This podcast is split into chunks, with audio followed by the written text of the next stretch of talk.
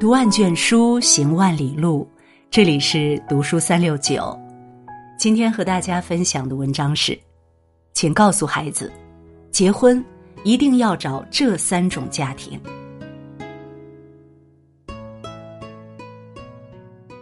老祖宗说：“结对一门亲，兴旺三代人；结错一门亲，祸害三代人。”看似是旧思想，其实句句在理。一场婚姻真的能深深影响三代人，所以别把结婚当儿戏，必须慎之又慎。为人父母者不仅要养育子女，也要在婚姻大事上为儿女把关。请告诉孩子，结婚一定要找这三种家庭，才会幸福一生。家风正，教养好。姓氏寻源中说：“参天之树必有其根，淮山之水必有其源。”一个人的品行和教养和对方家境无关，和家风息息相关。家风端正会润物细无声，不知不觉中塑造人的习惯和品格；家风败坏，孩子有样学样，就很难养出三观正、有出息的后辈。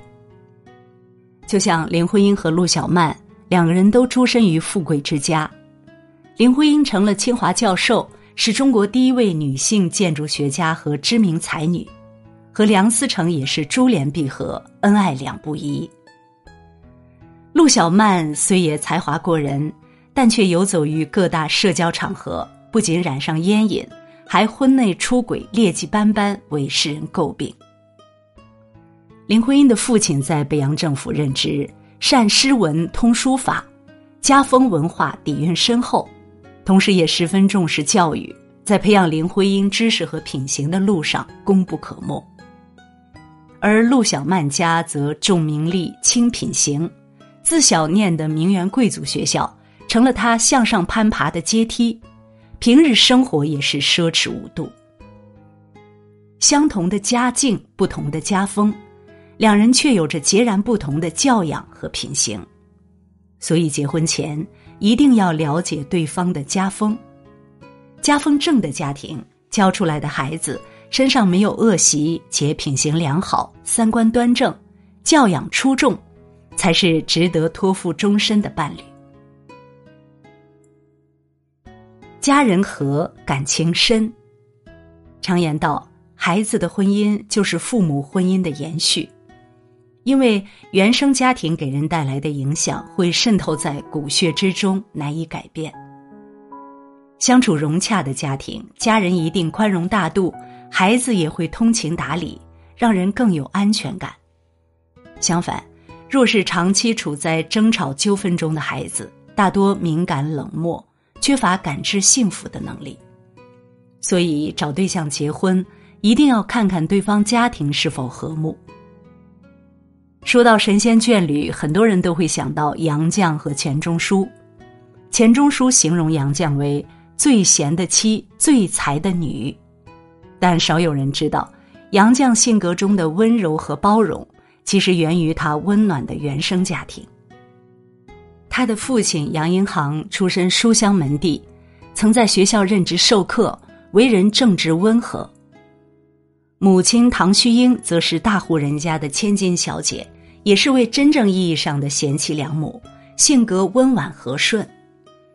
两人虽然是旧事包办婚姻，但家事国事无话不说，一辈子都没拌过嘴。杨绛回忆说：“父亲对母亲时刻保持尊重和爱护，而母亲也对父亲的特立独行全部理解和支持。可见，家人和睦相处，感情深厚，才能养出温暖纯良的孩子。”不会为琐事争吵，不会斤斤计较，能体谅他人的难处，也能明白对方的好处。余生和在这样家庭长大的孩子作伴，方能婚姻美满，白头到老。家教严有规矩，《严氏家训》有言：“父子之言不可以狭，骨肉之爱不可以减。”最好的家庭不仅有爱和温暖，也要家教严明，有规矩。把溺爱和纵容当成是快乐教育，孩子就难以学会独立、尊重和感恩。和这样的人结婚，你付出全部，他还是不懂感恩，最后只会将情分消耗殆尽。相反，家里有规矩，养出来的孩子才能担起家庭的责任，教育好后代是你真正的良伴。梁启超六岁时对母亲撒了个小谎，被母亲严厉训斥。他试图狡辩，没想到让母亲怒上加怒，不仅亲手教训了他，还给他立下不许说谎的规矩。这给幼小的他留下极其深刻的印象，并在今后的日子中身体力行。梁启超后来也明白，自己的成功完全得益于规矩严明的家教，因此他在子女们面前既和蔼可亲，也格外重视给他们立规矩。平日里，除了督促孩子们勤俭好学，还严格要求他们谨守礼仪、规范言行。